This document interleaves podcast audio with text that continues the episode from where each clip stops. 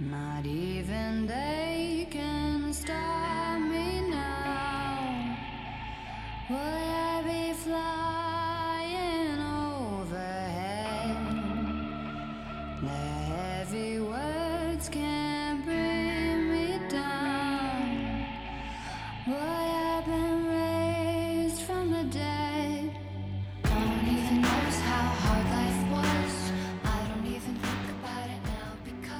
大家好，欢迎收听未知电台。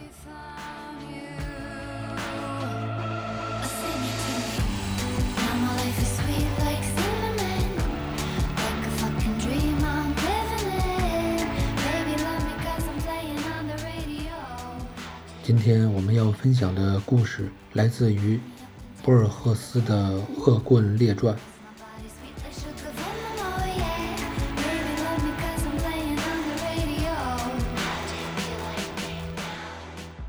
故事的名字是《蒙面染工梅尔夫的哈基姆》，献给安赫丽卡·奥坎波。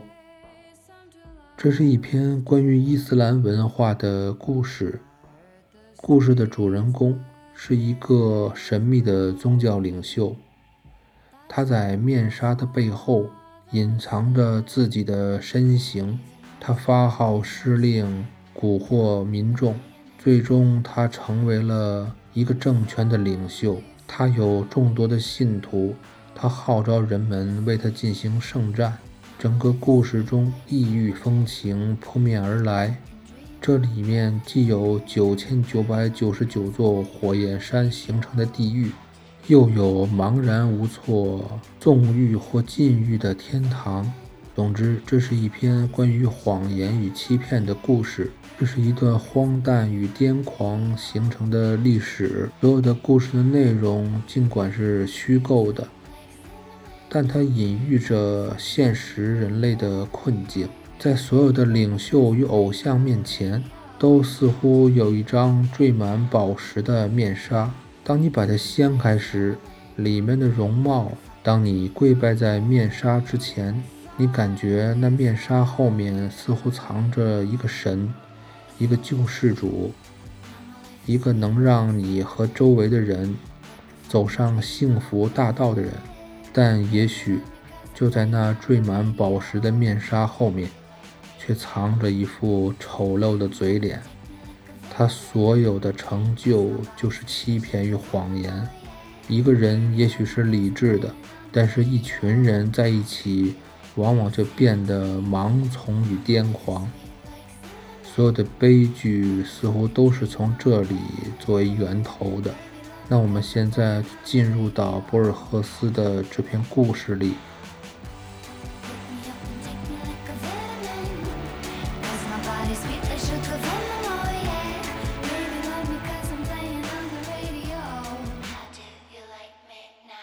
蒙面染工梅尔夫的哈基姆，献给安赫丽卡·奥坎波。假如我没有记错的话，有关乔拉桑的蒙面先知穆卡纳的原始材料来源有四：一、巴拉德湖里保存的《哈里发史选编》；二、阿巴斯王朝的史官塔伊尔·塔尔夫尔撰写的《巨人手册》或推断与修正书；三、题为《玫瑰的摧毁》的阿拉伯手抄古籍，其中驳斥了先知奉为正典的隐蔽的玫瑰的异端邪说；四、工程师安德鲁·索尔夫。负责铺设苏联至伊朗铁路时发掘的几枚没有头像的钱币。那些钱币收藏在德黑兰钱币馆，上面虽然没有头像，却有波斯文的对句，概括或者纠正了《玫瑰的摧毁》里某些段落。该书原本已经遗失。1899年发现的手抄本由东方档案馆出版，比较草率。霍恩和帕尔西塞克斯爵士先后断定它为伪作。先知在西方出名，要归功于莫尔的一首充满爱尔兰阴谋家的思乡和叹息的诗。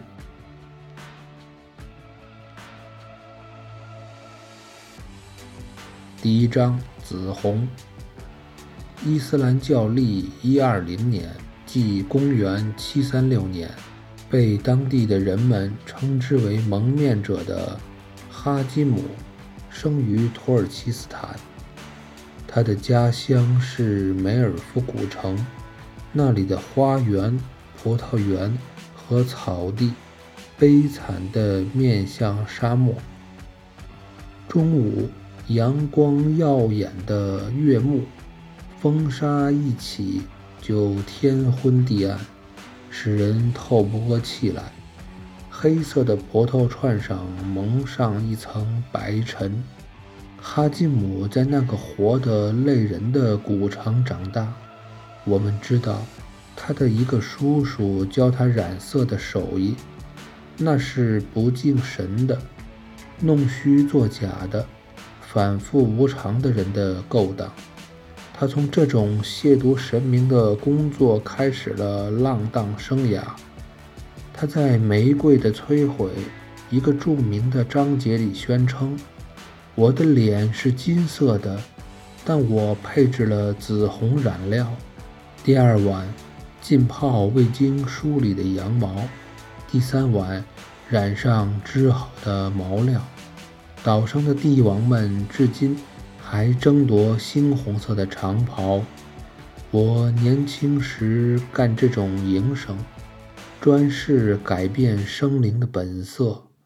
天使对我说：“绵羊的毛皮不是老虎的颜色。”撒旦对我说：“强大的上帝要它变成那种颜色，利用了我的技巧和染料。”现在我知道，天使和撒旦都在颠倒黑白，一切颜色都是可恶的。伊斯兰教历一四六年，哈基姆离开了家乡，不知去向。人们在他的住所发现了毁坏的染锅和浸泡桶，以及一把设拉子大刀和一面铜镜。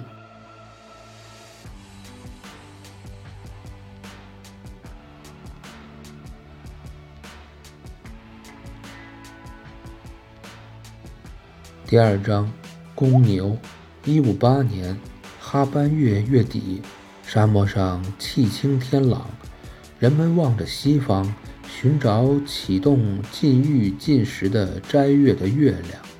那些人是奴隶、乞丐、马贩子、盗骆驼贼和屠夫。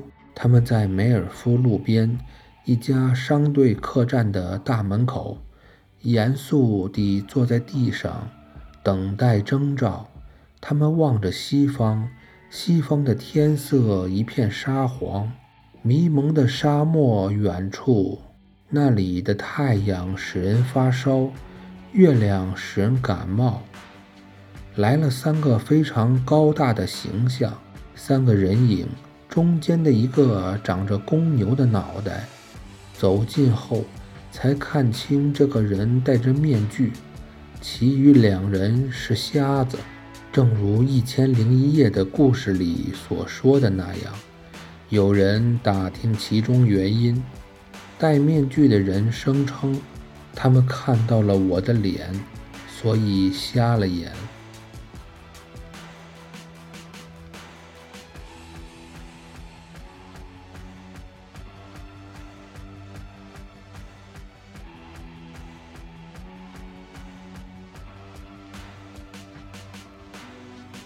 第三章，豹子。阿巴斯王朝的编年史家写道：“沙漠里来的那个人，他的声音温柔的出奇，同他的牛头面具相比，声音自然显得温柔。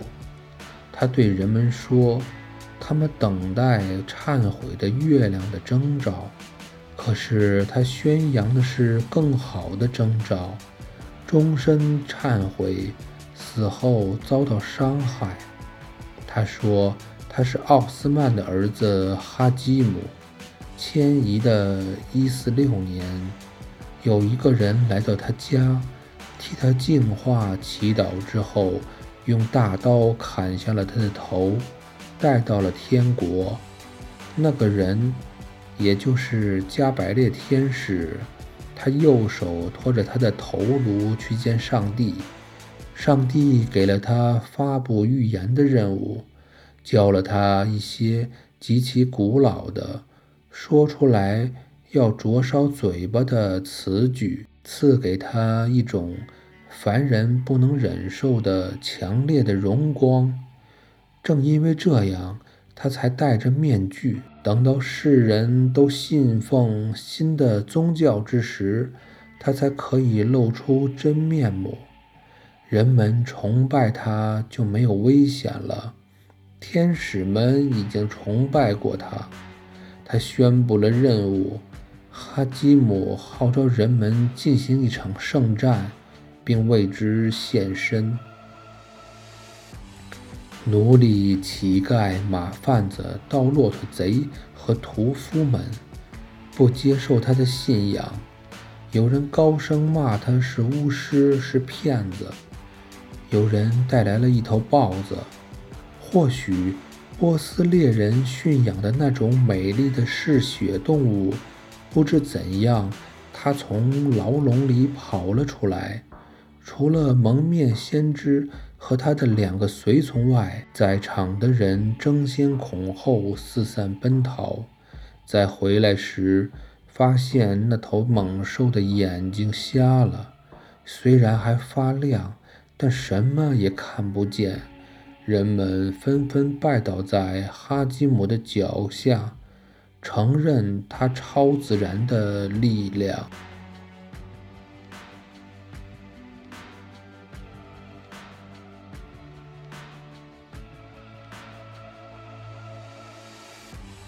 第四章：蒙面先知。阿巴斯王朝的史官兴味索然地。叙说了蒙面者哈基姆在乔拉桑的发迹史。那个省份由于他最有名的首都的不幸牺牲而陷于混乱，人们狂热地接受了闪亮脸的教义，生命财产都可以奉献出来。那时。哈基姆已经舍弃了他原先兽性的面具，改用缀满宝石的四层白绸做的面纱。巴努阿巴斯家族崇尚的颜色是黑色，哈基姆反其道而行之，护面纱、旗帜和头巾都选用了白色。他征战开始时相当顺利，推断书中。确实记载说，哈里发的旗帜无往不胜，但是那些胜利的结果往往是撤换将领，放弃固若金汤的城堡。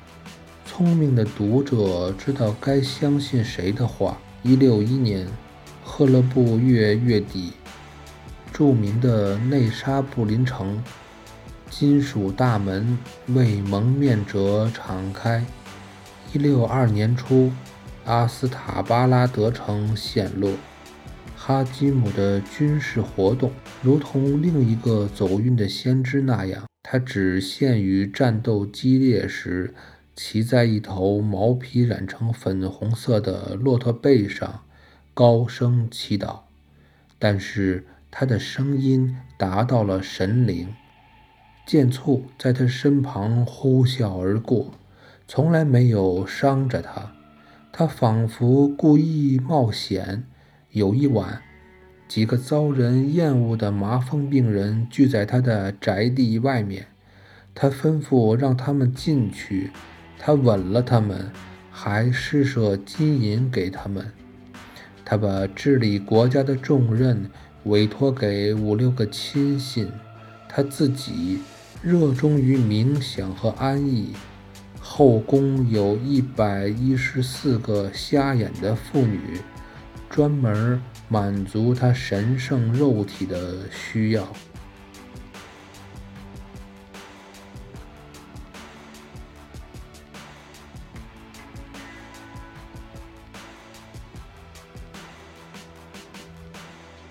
第五章可憎的镜子。只要他的言论不危及正宗信仰，伊斯兰教可以容忍真主密友的出现，不管他们是如何冒失或者气势汹汹。先知或许没有藐视那种宽容，但是他的随从，他的胜利，哈里发的公开不满。当时的哈里发是穆罕默德·马赫迪。他促使他采纳了异端邪说，他拟定了自己的宗教教义，尽管带有明显的前诺斯替教派的渗透，这一分歧毁了他的前程。按照哈基姆宇宙起源学的原理，冥冥之中有一个神秘的神，这个神没有显赫的起源。无名无形，一成不变，但他的形象投下了九个影子，不辞辛劳地建造着掌管第一重天。第一重造物圈产生第二重，其中也有大小天使和论资排辈的宝座。他们建立了下一重天，那是和第一重完全对称的翻版。第二重天复制第三重，以此类推，直到九百九十九重。最底下一重天的主管，也就是影子的影子的影子，掌管一切。他所具备的神的成分少得近乎于零。我们居住的地球是一个错误，一种不够格的模仿。镜子和妇道是可憎的。因为他们使地球上生生不息，予以认可。厌恶是基本美德，两种修炼。先知允许人们自由选择，它可以引导我们到达那种境界。禁欲和放纵，沉于肉欲或者束身自好。哈基姆的天堂和地狱也让人大失所望。隐藏的玫瑰里有一条诅咒：凡是否认真言、否认宝石面纱和闪亮脸的人，都将打入一个神奇的地狱。他们之中每个人将统治九百九十九个火焰帝国，每个帝国有九百九十九座火焰山，每座山上有九百九十九座火焰塔。每座塔里有九百九十九个火焰层，每层有九百九十九张火焰床。他就躺在每张床上，受九百九十九种形状，但容貌和声音像他一样的火焰勇士的煎熬。书中另一处证实，你生前只有一具皮囊，死后遭报应时却有无数具皮囊。哈吉姆的天堂说的就不那么具体了，那里长夜漫漫，遍地石坑。那个天堂里的幸福是生离死别、万念俱灰，自知在梦中的人特有的幸福。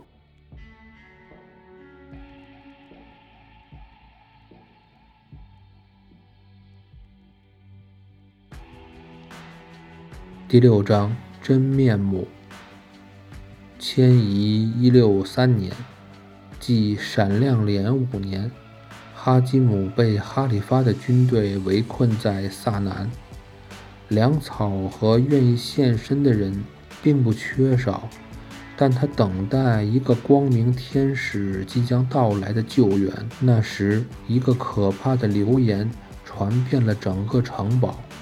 后宫一个与人私通的女人，被太监绞死前，大声嚷嚷说：“先知右手缺了无名指，别的手指没有指甲。”流言在信徒们中口口相传。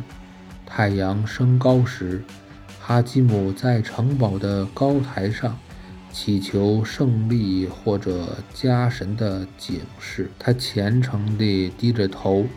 仿佛人们在雨中奔跑时那样，两个将领突然扯下缀满宝石的面纱，顿时一阵战栗。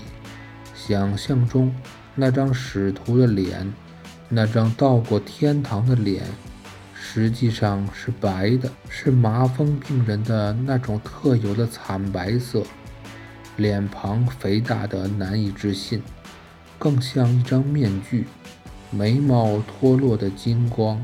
右眼的下睑耷拉在皮纹累累的面颊上，嘴唇的位置是一连串的截流，鼻梁塌陷不成人形，倒像是狮子。哈基姆企图进行最后的欺骗，他刚开口说：“你们罪孽深重，无缘看到我的荣光。”人们不听他的。纷纷用长枪刺透了他。